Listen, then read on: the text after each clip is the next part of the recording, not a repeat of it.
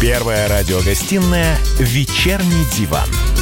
Весь вечер с вами на диване. Трехкратный обладатель премии «Медиа-менеджер», публицист Сергей Мардан и журналистка-телеведущая Надана Фридриксон. И снова здравствуйте. В эфире радио «Комсомольская правда». Я Сергей Мордан. Я Надана Фредериксон и спешу вас, не знаю, обратно Обрадовать, ну, просто проинформировать, обрадовать. я так подумала, проинформировать. Вы все ждали, конечно же, что сейчас выйдет что, где, когда, но что, где, когда переносится на завтра. Почему? Да. Потому что президент России Владимир Владимирович Путин сделал, ну, такое очень громкое заявление, поэтому мы редакции посидели, подумали, что, наверное, лучше сегодня обсудить то, что сказал президент. А завтра уже размять мозги, что, где, когда, вместе с комсомолкой навсегда. Ладно, так, значит, а, кто ждал, а, что где когда, тот, соответственно, отваливается, вот, и идет пить пиво, которое у него еще осталось. Все остальные слушают дальше. Значит, а, на хайпе ловят все. То есть даже полу полуживые люди пытаются, в общем, как-то напомнить о себе. А, как же это называется? Ну, короче, есть такая федера... федеральная независимая проф... А, Профсоюзы. Федерация независимых профсоюзов России. Есть такая организация, соответственно, вот то, что осталось еще от, от советского ВЦСПС.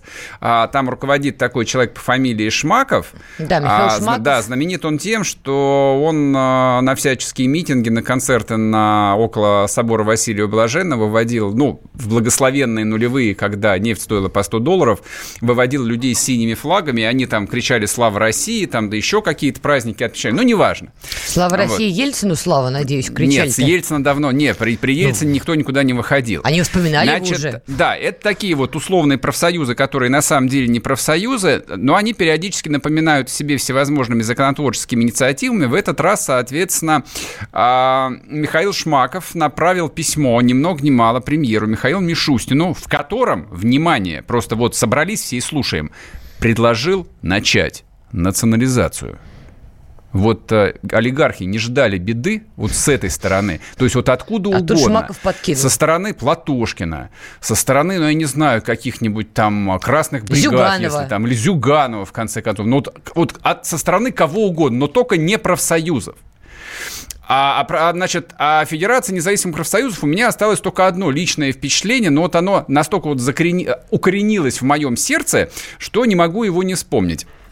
А меня однажды собеседовала зам а, Шмакова. Это была женщина, у которой, ну, помимо бриллиантов на какую-то колоссальную а, сумму, было три айфона. Она одновременно пользовалась тремя айфонами на тот момент последней модели. И тут я понял, что я хочу работать в профсоюзах. Может, то ей муж это, подарил. То это то, о чем я, в принципе, мечтал всю свою сознательную жизнь. Чтобы у меня было три айфона. Там, ну, бриллианты на себя не наденешь, поскольку, в общем, я, типа, не девочка. Ну, не знаю, чем-нибудь другим бы взял. Ну, общем, короче, меня не взяли, поэтому приходится вот сейчас распинаться тут перед а, вами. и теперь ты будешь их критиковать, я да ни в поняла? коем случае, да упаси бог, я вообще никогда никого не критикую. Люди, наконец, озвучили то, чего, что, по идее, сейчас вот яростно закричали, да, давай, там десятки Шама. миллионов людей. Давайте же, давайте же, наконец, национализируем все. Но вопрос все. Обычно что национализируется? Ну, вот в практике современной России, начиная с 1990 года. Национализируется только то, что приносит убытки. А приватизируется уж извините, так повелось у нас с самого начала только то, что приносит бабосы. Угу. А Норильский никель точно никто не национализирует. А национализирует, ну, я не знаю что. Ну, какую-нибудь медицину. Там частные клиники, да, которые сейчас останутся без пациентов, потому что людям, людям будет нечем платить за УЗИ. Не-не-не, не наоборот. Полторы тысячи за прием врачу, все, кончились те времена. Врачи тоже будут работать за еду. Никто за еду работать не будет, но тем не менее, давай поговорим с экономистом, как ты говоришь, живым экономистом. Настоящим экономистом. Да, с нами на связи Антон Шабанов. Антон, здрасте. Добрый вечер. Что думаете по поводу инициативы Шмакова? А, ну, она имеет место быть в непростые времена, но у меня сразу в голове возникает а, пара вопросов. Наверное, моя позиция все-таки будет ближе к вашей, которую вы только что... В смысле, расстрелять всех? Это вот если коротко мою позицию сформулировать. Нет, ну это такая совсем радикальная позиция, она у меня а, чуть-чуть такая более спокойная. Прежде всего, а, там позиция была изложена, что, учитывая, что многие активы подешевеют, их могут скупать, поэтому давайте государство в них войдет в собственники, чтобы их как раз не скупили. Проблема в том, что какие-то активы активы э, худобедно стратегически важные для нашей страны, они уже как минимум наполовину и есть государственные. Я не беру то, что там называли примеры крупного бизнеса, сохранившегося еще частного типа Норникеля. Он действительно не государственный, но он находится под очень жестким контролем в виде законов, как он работает. Ну так почему бы его не национализировать-то под шумок коронавируса? Хорошая история. А потому что на самом-то деле он уже находится под контролем государства. То есть для чего? Чтобы показать, что мы еще и не демократическое государство. Подождите, каким образом? Нет, там, если посмотреть на акционерный состав, это частная компания. То, что там типа представитель от государства сидит там на немеренных бабосах, получает, по-моему, 12 миллионов долларов в год, забыл его фамилию, но это не важно.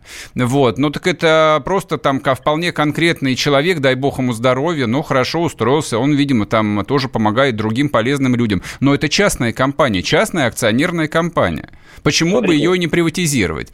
Это компания, которая продает свою продукцию за рубеж. Ну и что? Ну и что? Она и будет ее продавать за рубеж. Какая разница? Она, она продает ее сейчас уже по тем законам, по тем, в том числе, налоговым ставкам, которые определяет государство, по тем таможенным правилам, которые определяет государство, по тем каким-то ограничениям таможен, которые также будет вводить государство и так далее. Ну и, и что? Ну и что? А, любой экспортный бизнес, а вот такие частные компании, крупные, интересные, это в том или ином виде экспортные бизнесы, они все равно подчинены государству. То есть для того, Де-факто, не де-юра.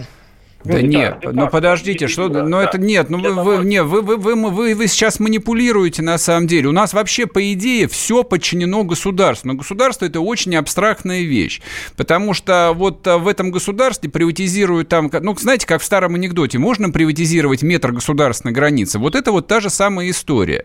То есть как бы есть вполне конкретные э, люди, вполне конкретные группировки, да, у которых есть властные ресурсы, этим ресурсом пользуются, но это частная компания. У того же на норильского никеля, но я на, на самом деле там глупо говорить только про него, но просто Норникель, в отличие от нефтяных компаний, вот сейчас в полном шоколаде. У них э, там... Э, чистая прибыль за прошлый год, по-моему, больше 7 миллиардов долларов. На минуточку. Это наши миллиарды, наши. Это построено на жизнях десятков тысяч заключенных на Риль-Лага. Но если уж об этом-то говорить. Вот, я понимаю, что нам сейчас родная родина предложит э, вместе со Шмаковым приватизировать убыточные нефтяные компании, которые в заднице теперь находятся, потому что там, поскольку русская нефть стоит 10 долларов за баррель, вот, а газ э, батька сегодня потребовал продавать ему по 45 долларов за тысячу кубов, а себестоимость газа от э, Газпрома, по- по-моему, в бюджете у них заложено больше 100 долларов. Вот, собственно, конфигурация, типа, давайте приватизируем Газпром. Зачем нам его приватизировать? Убытки, что ли, приватизировать? Национализировать, то есть, извините, я оговорился.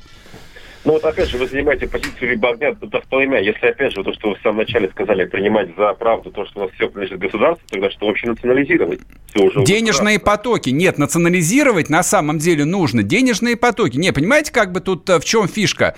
А я-то исхожу из того, что приватизация начала 90-х была несправедливой, она была идиотской, она нанесла колоссальный вред стране и народу Российской Федерации, ну, тому, что осталось от Советского Союза, она была вредна. Там то, что 20 лет эту тему откладывали, то по одной причине, то по другой причине, неважно. Но вот сейчас наступил тот самый момент истины, когда можно, в общем, там, ну, слегка там поправить ударом справа, а потом ударом слева. Вот, и, соответственно, поскольку денег в стране стало там в 4 раза меньше, чем было еще месяц назад, можно бюджет там вот слегка поднаполнить, чтобы там эти 7 там, или 77 миллиардов долларов в год, которые там оседали на офшор офшорах вполне конкретных людей, олигархов, предпринимателей, акций, мне все равно, как они называются, чтобы эти деньги поступали, там, а, федеральный бюджет, и из них финансировали строительство новых инфекционных клиник, платили зарплату врачам, пенсии, которые теперь нечем платить на самом деле, кроме как из Фонда национального благосостояния. Но денег-то, источников денег в бюджете не осталось, все, трендец, приплыли. Ну вот опять же, тогда если возвращаться к той инициативе, которая говорят профсоюзы, они же говорят э, национализировать те предприятия, которые испытывают трудности. Если они испытывают трудности, то никакого денежного потока, значит, там внутри, опять же, уже не будет. А если идти по вашему варианту развития событий, да, действительно, это тоже вполне себе возможный вариант. Это а, полная, так называемая, национализация, либо стопроцентное огосударствление экономики. И тогда, по сути, мы мало чем будем отличаться от того, что мы видели а, в рамках Советского Союза, то есть до, до 1990 91 года, по сути, это будет просто плановая экономика. Подождите, а вы, закон... вы считаете, что отличие от Советского Союза только в том, чтобы там такое, а, а, такое явление, как Норникель, которое могла, могла построить только тоталитарная страна, оно должно быть передано за бесценок в частные руки? Вы серьезно считаете, что это вот то, что делает нас рыночной экономикой? А, я, мы сейчас говорим про экономическую составляющую, и экономическая составляющая в СССР, она была как раз а, основной фактор, э, какой-то, вы сказали, тоталитарная а, Признак, он был в том, что государство было собственником всего. И вот опять же, если мы говорим про полную национализацию, не, не то, чтобы сейчас предлагают профсоюзы, они предлагают еще раз национализировать только то, что испытывает... Да, национализировать убытки, как обычно, да, платить из ФНБ, да, да, как бы теперь убытки, да, чтобы собственники, типа, которые вчера еще были эффективные, да, нажились за наш счет. Вот что предлагает товарищ Шмаков, да, будучи лидером российских профсоюзов. Это как бы и так все понятно. Ладно, Антон, спасибо большое большое. Мы сейчас уже уходим на перерыв. Угу. У нас в эфире был Антон Шабанов, экономист. Обсуждали мы, соответственно, яркое предложение Федерации независимых профсоюзов России а, провести национализацию. Но, как мы выяснили, национализировать а, профсоюзники нет, предлагают убытки. Вот. А там, где остались прибытки, они пока что останутся вот у эффективных собственников. Но я напомню еще, у того же Лукойла в прошлом году там денежный поток, баблище, вот, которое как, акционеры могут разделить, там 6 миллиардов долларов. Вот, собственно, о чем идет речь. Вот, а нам, да, предложено будет а, поделить вот эти вот минуса, там, эти десятки, сотни тысяч людей, которым теперь нечем платить зарплату. Вернемся после перерыва, не уходите. Рубль падает, цены растут, нефть дешевеет, бензин дорожает. Кажется, что наступает нелегкое время. Но так ли все плохо?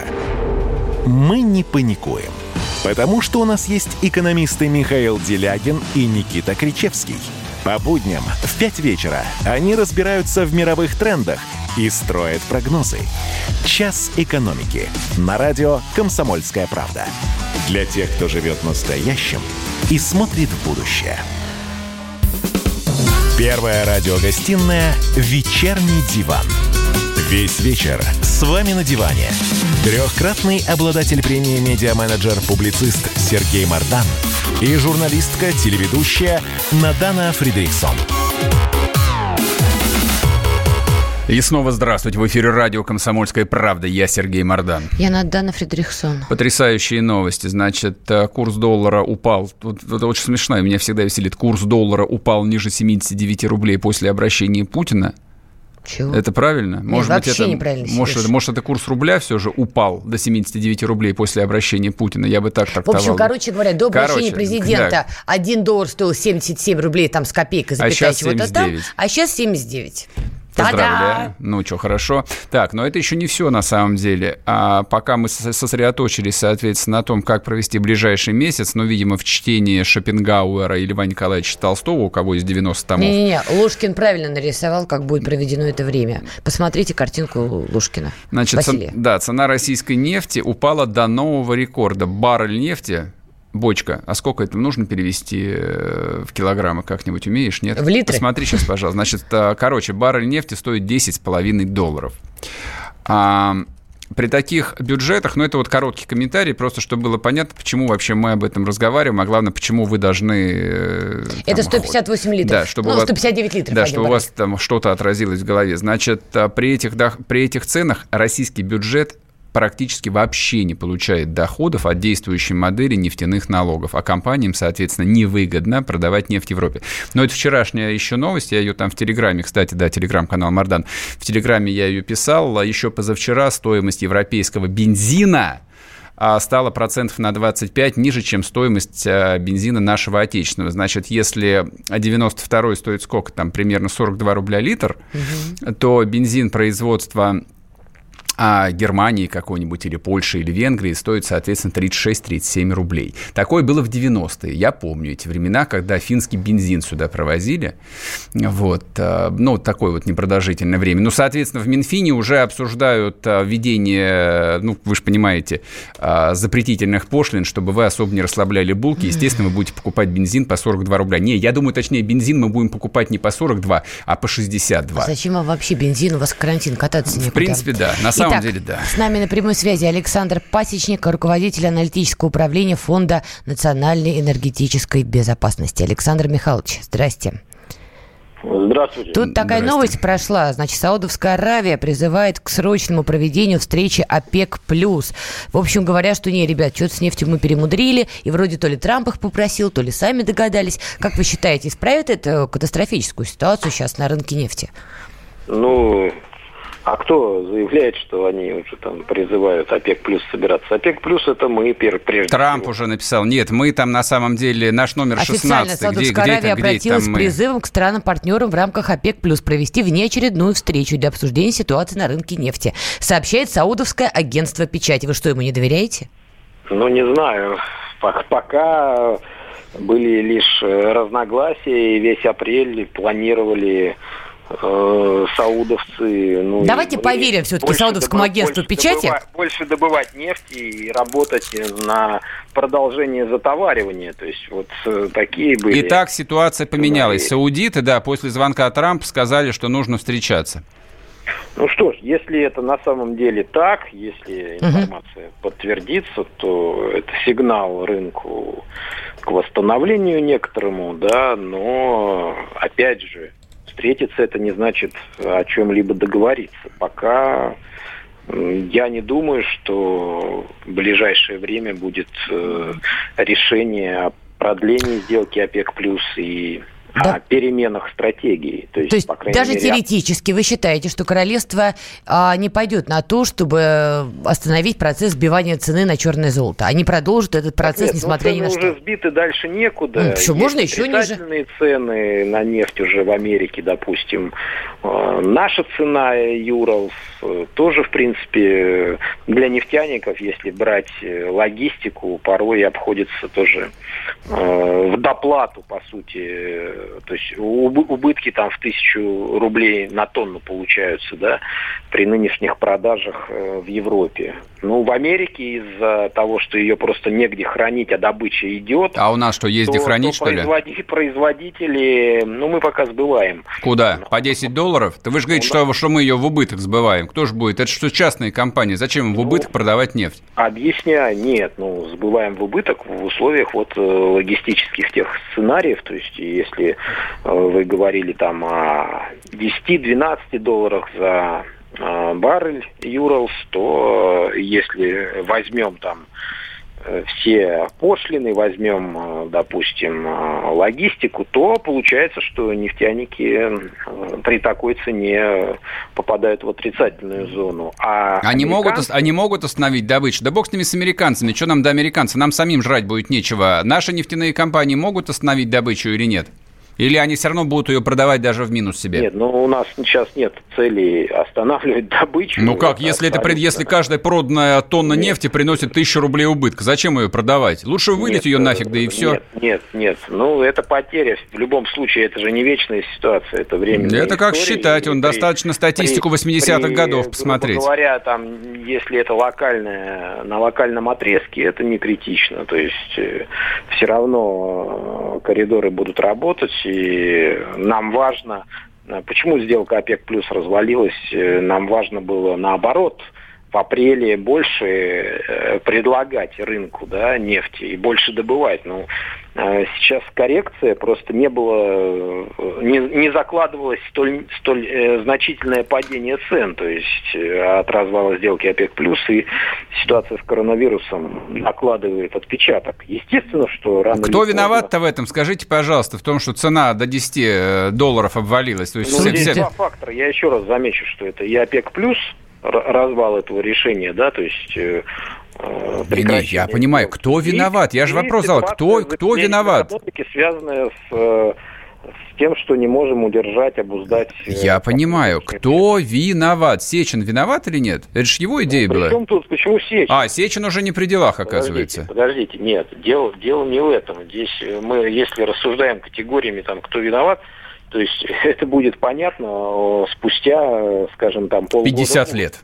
Э, Дело в том, что дело в том, что задача, задача в том, у, у Игоря Ивановича, э, главы Роснефти Сечина, у него э, мысль в чем, что если мы позволим продолжаться э, сделки ОПЕК+, плюс рано или поздно она все равно должна была закрываться, mm-hmm. закрываться. Просто, может быть, не своевременно закрыли ее.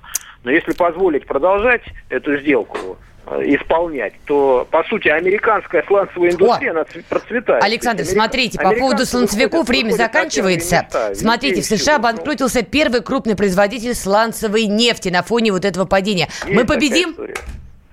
Не, ну, безусловно, сланцевая индустрия, она сильнее уязвима к конъюнктуре. И вот То есть задушим ее все-таки? Первое банкротство крупного игрока. На, Умрем вместе, на, большая север, радость. Североамериканского, это уже... Голыми руками э, задушим Момент такой. Точно, Но вы не забывайте, что Трамп И добьем кинжалами и калибрами. Э, Трамп не бросает сланцевую индустрию, хотя все понимают, что... Все, Америка... мы уходим на перерыв. Спасибо большое, а вы не уходите.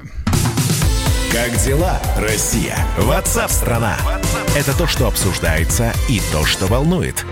Это ваши сообщения в прямом эфире, в том числе и голосовые. Каждый день с 11 до 15 часов с Михаилом Антоновым. Эфир открыт для всех. Включайтесь. Радио «Комсомольская правда». Радио про настоящее. Первая радиогостинная «Вечерний диван». Весь вечер с вами на диване.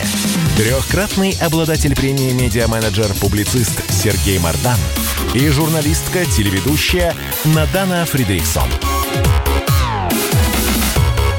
И снова здравствуйте в эфире радио «Комсомольская правда». Я Сергей Мардан. Я Надана Фридрихсон. Приветствую всех таксистов, особо кто слушает меня. Таксистов? Такси, да, такси. Да. Вези меня, вези! Так, значит, смотрите, тем временем... А, помимо обращения к нации. Кстати, я обратил внимание, что Господи, ну, во-первых, и на телевидении, и, и на, на несколько радиостанций я успел послушать, все избегают вот именно оборота обращения к нации. А, все тактично говорят обращение к народу. Не знаю почему, это вот тяжелое наследие прошлое. Да Слово «нация», «нация» ругательное. Это от слова «нация» до нацизма там даже не шаг и даже не полшага, а вот, вот два сантиметра. Я боюсь, что ты опять втягиваешь свой личный бред всех нас. Обращение к нации вполне нормальная формулировка. И тем не менее, мало было Путину обратиться к нации, администрация президента уволила сегодня целых двух губернаторов. Не, их много, их 80 человек, но два это тоже немало. Уж можете мне поверить, тем более в такой, да, да, тем более в такой непростой момент. 85 и 2, ну прям сразу видно катастрофа. Дофига. Так, значит, в отставку уволили губернатора Архангельской области Орлова и главу Коми Сергея Гапликова. Значит, почему это ну, интересно не только для обитателей Архангельской области и Республики Коми. А Архангельская область знаменита была многомесячными скандалами, связанными с идеей построить, знаете, такое слово ШИЕС? Построить в ШИЕСе mm. какую-то там супер-мега-свалку, и куда, значит, предполагалось там, там 100-500 миллионов тонн мусора привезти из mm-hmm. Москвы. Там, естественно, там в общем... были. Да, не только Кошмар. архангелогородцы, но вообще все люди, которые живут на русском севере, сказали, что жрите сами свой мусор. И, в общем, в общем, там был бардак, и губернатор, естественно, с этим не справился. Вот, подорвал авторитет партии и правительства, и, в общем, как бы, пользуясь удобным случаем, ну, насколько я понимаю, я не политолог, его отправили, значит, на досрочную пенсию. А, а что ты взял, что его отправили? Мне вот четко А ты думаешь, он сам, что ли? Орлов? Конечно, самовыпилился пораньше, потому что мы прекрасно понимаем, что на фоне вот всей этой пандемии, и что Гарант продлил нам нерабочий период до 30 апреля, понимаете, Орлов в любом случае будет крайне, его в любом случае в итоге поставят к стенке. Слушай, а и как, какая пандемия в Архангельской области? Начнется, Сереж. А откуда? Да нет там Начнется. никакой пандемии, там нищий народ, там, там в, лучшем нищий случае, народ, в лучшем случае в Турцию ездило не там 30 человек. с тем, чтобы там магазины правильно работали, не справиться с другим, не справиться с третьим. Слишком жесткий будет карантин, слишком мягкий будет карантин. Его в любом случае поставят к стенке. Поэтому он посидел, подумал. Знаете, как он заявил, вот в том числе издание «Ведомости» проводит, приводит mm-hmm. его цитату, по результатам больших социологических исследований, которые провел ряд профессиональных компаний. Он посидел, подумал, пришел к выводу, что либо его люди в итоге сами на вилы поднимут по итогам вот этого периода к 30 апреля, либо его гарант придушит собственноручно, потому что работа там просто встанет. Зачем То ему именно эти в Архан... проблемы? Именно в Архангельске. То есть там какой-нибудь губернатор он... Твери, Вологды, ну, Смоленска. там... оказался. Да? Второй такой вот, пожалуйста, глава Коми. Там тоже уже начались проблемы, кризис из-за коронавируса. Вот они два в первых рядах, Орлов и Гапликов. Они решили, взявшись за руки, нафига нам эти проблемы? Не, в Коме очень смешно на самом деле получилось. Значит, в Коме а, случился трендец такого совершенно российского масштаба. То есть вот в другой ситуации, если бы вот все не были бы в таком шоковом состоянии, в котором сейчас пребывает вся страна или, наверное, весь мир, то, наверное, мы бы это обсуждали бы целую неделю. Вчера мы этого там коснулись коротко. Угу. Значит, а, врач а, местный, глава отделения то ли хирургического, то ли там какого-то еще районной Эжвинская больницы. городская да, больница да, да, в городе да, Коме. Да, в, значит, в республике Коми. Значит, он съездил ну, куда, да, да. куда-то за границу, там вернулся, никого не проинформировал. Но это вот просто к вопросу там сегодняшних опять ритуальных плясок вокруг врачей, которые там на переднем крае борьбы с проклятым коронавирусом. Вот, то есть вот этих вот факапов, связанных с врачами за последние два месяца, их, я бы сказал бы, многовато немножко. Вот их достаточно для того, чтобы очень сдержанно относиться там, а, ну не то, что к этой профессии, просто чтобы понимать, что не среди, среди, среди врачей, как и среди всех остальных профессий, ровно столько же а, людей хороших, людей плохих, людей нормальных и разгильдяев. Но дело в том, что здесь разгильдяйство, оно оборачивается болезнью и смертью. Так вот, этот а, врач, он съездил там куда-то за границу, привез этот проклятый вирус, никому не сказал. В результате а, он заразил 56 человек, и одна женщина умерла. 54 случая. 54. Больница закрыта на карантин. Вот, то, э, то есть это, это катастрофа Ну просто. вот правильно, с кого ну, будут спрашивать? Да, но я не, Сергей поним... я не понимаю, почему за это нужно спрашивать с губернатора, потому что какой-то придурок в районной больнице, да, все приехал. так устроено, понимаешь? Да, По крайней мере, у них в голове если это так бы, устроено. Если бы. Давай, значит, поговорим с Михаилом Виноградовым, президент фонда «Петербургская политика», живой политолог. Я правильно говорю, Михаил? Михаил Юрьевич, Добрый да, вечер. Вы политолог? Политтехнолог? Как вас назвать? Политик? Нет, только, только не это. Ладно, давайте, что думаете про вот это вот странное и, по-моему, несвоевременное увольнение э, двух губернаторов? Уход, уход. Ну, смотрите, губернаторы немножко разные, потому что Орлова нужно было увольнять... Полгода а, назад? К, нет, нет, к сентябрю, с точки зрения того, что там вряд ли Барлов избрался губернатор Архангельский даже при любом техническом подставном кандидате.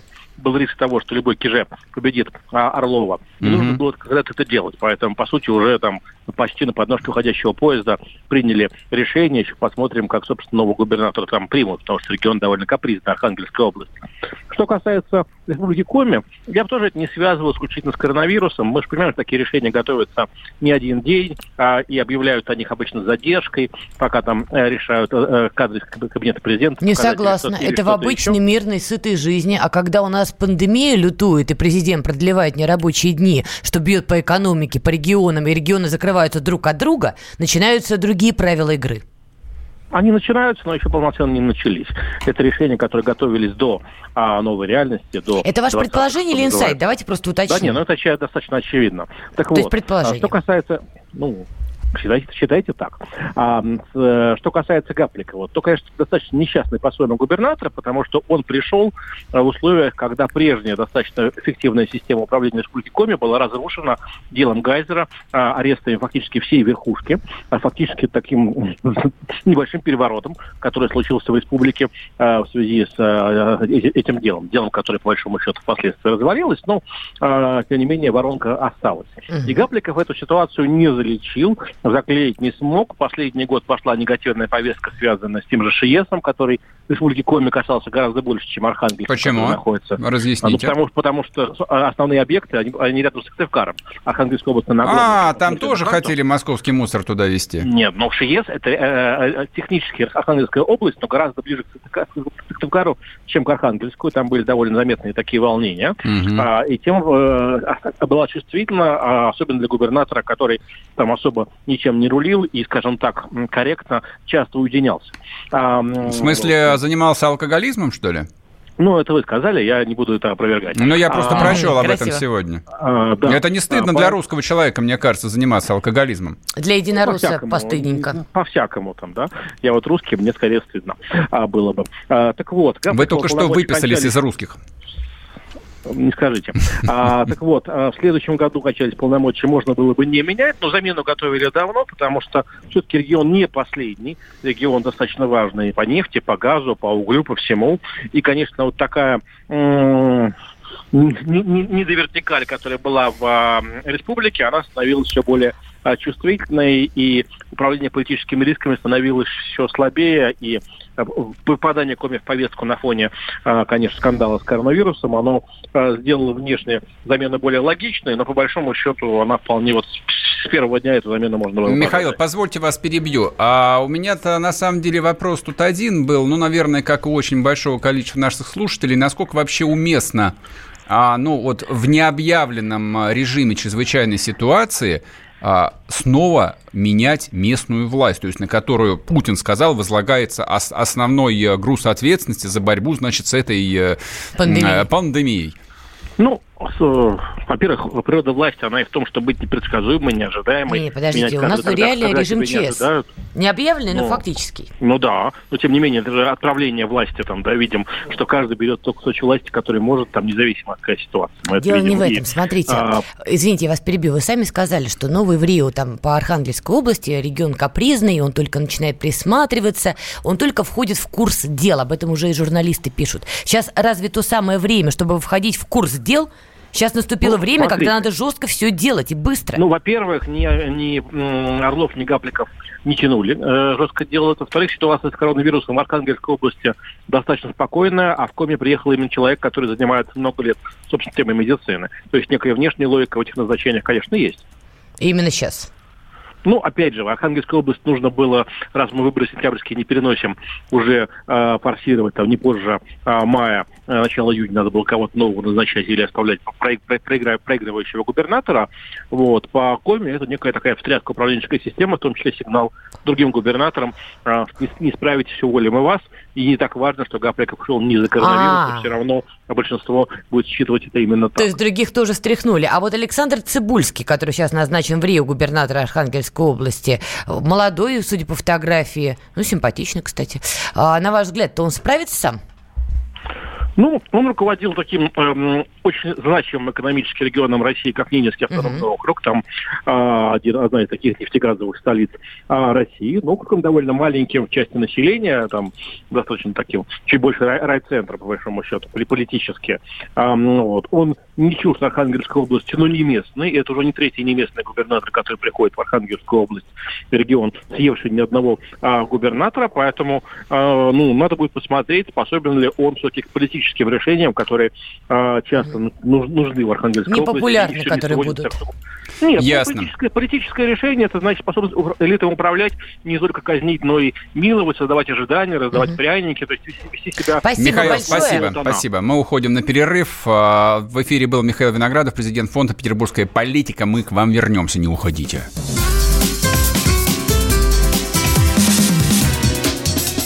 Первая радиогостинная «Вечерний диван». Ты виноват уж тем, что говоришь по-русски. По-русски. В последнее время случаи притеснения и нападений на национальной почве участились. Прохожие на улице никак не пытались помочь иностранцам и остановить нападавших. Создается образ врага для того, чтобы... Не допустить распространения правды о тех событиях. Что же касается вот бытовой ненависти, то... Я думаю, что, к сожалению, мы еще много что увидим, но нам есть чем ответить. «Национальный вопрос» на радио «Комсомольская правда». По воскресеньям в час дня по московскому времени. Первая радиогостинная «Вечерний диван». Весь вечер с вами на диване. Трехкратный обладатель премии «Медиа-менеджер-публицист» Сергей Мардан и журналистка-телеведущая Надана Фридриксон. И снова здравствуйте. В эфире радио «Комсомольская правда». Я Сергей Мордан. Я Надана Фредериксон.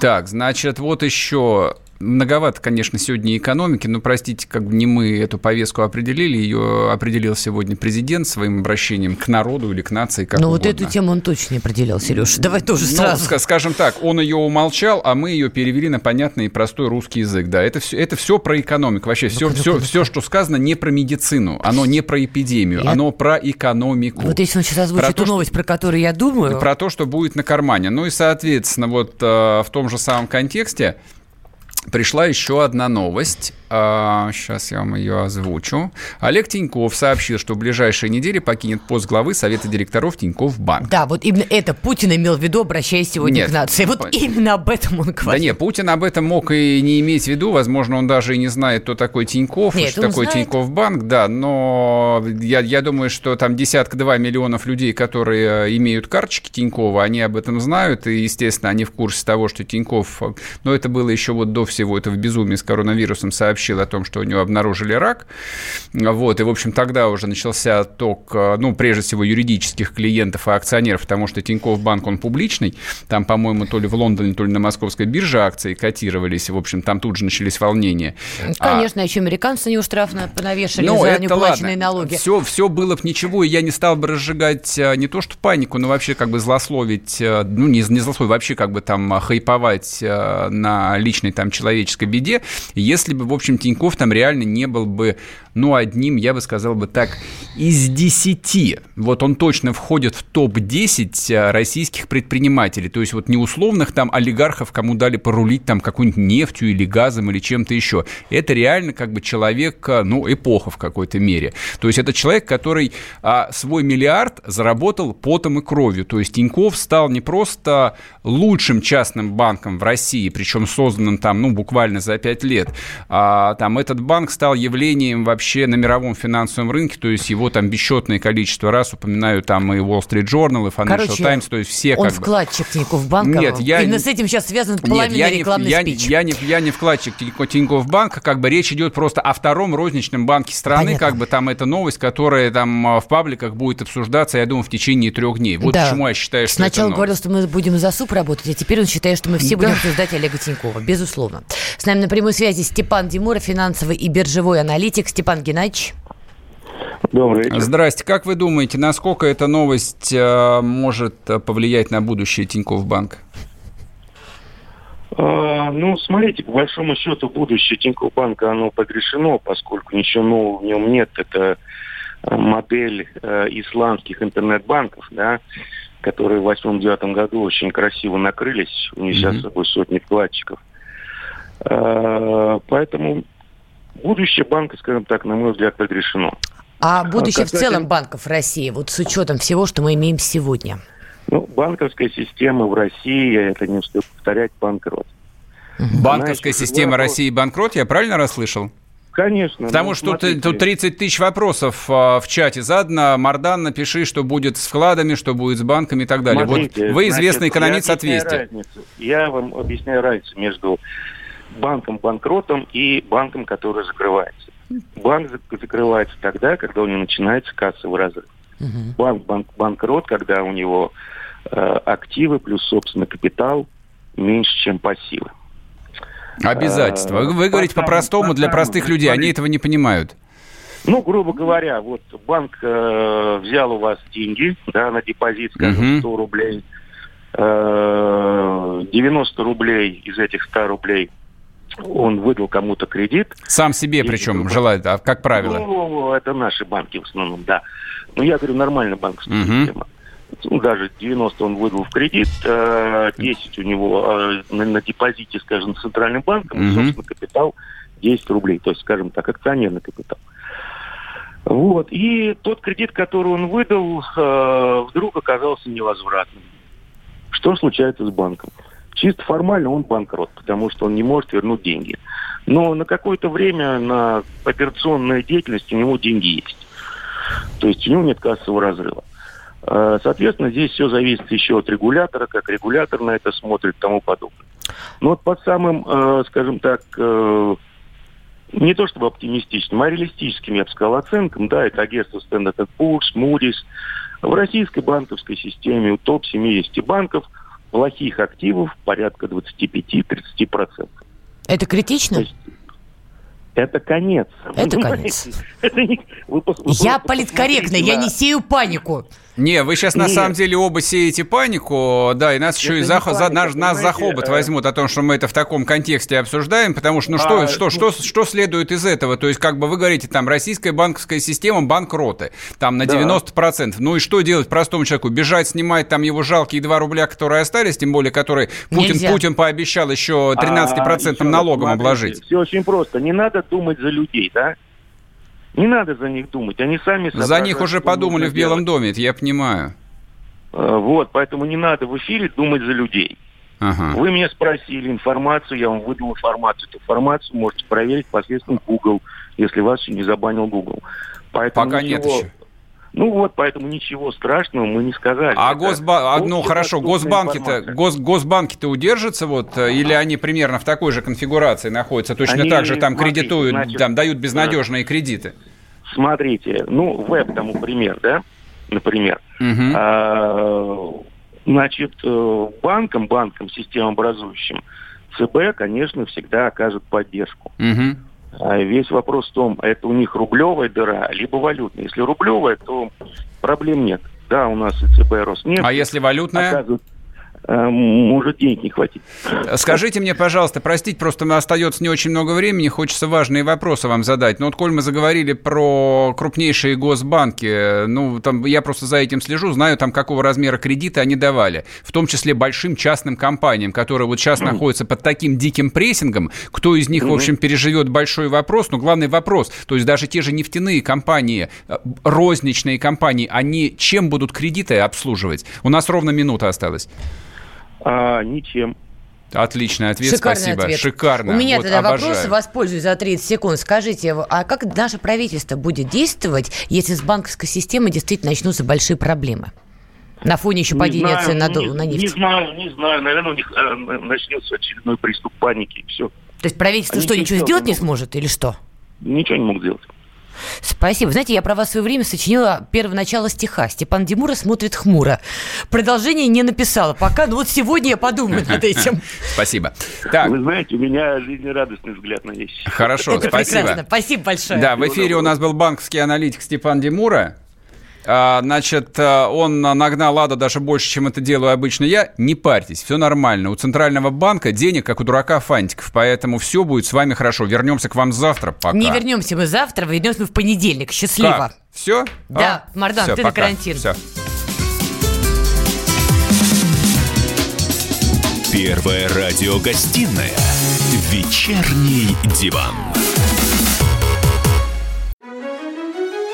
Георгий Бофт.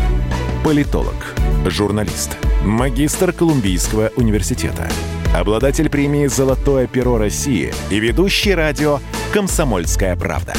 Авторскую программу Георгия Георгиевича «Бофт знает». Слушайте каждый четверг в 17.00 по московскому времени. А что такое деньги по сравнению с большой геополитикой? Мы денег тут не считаем.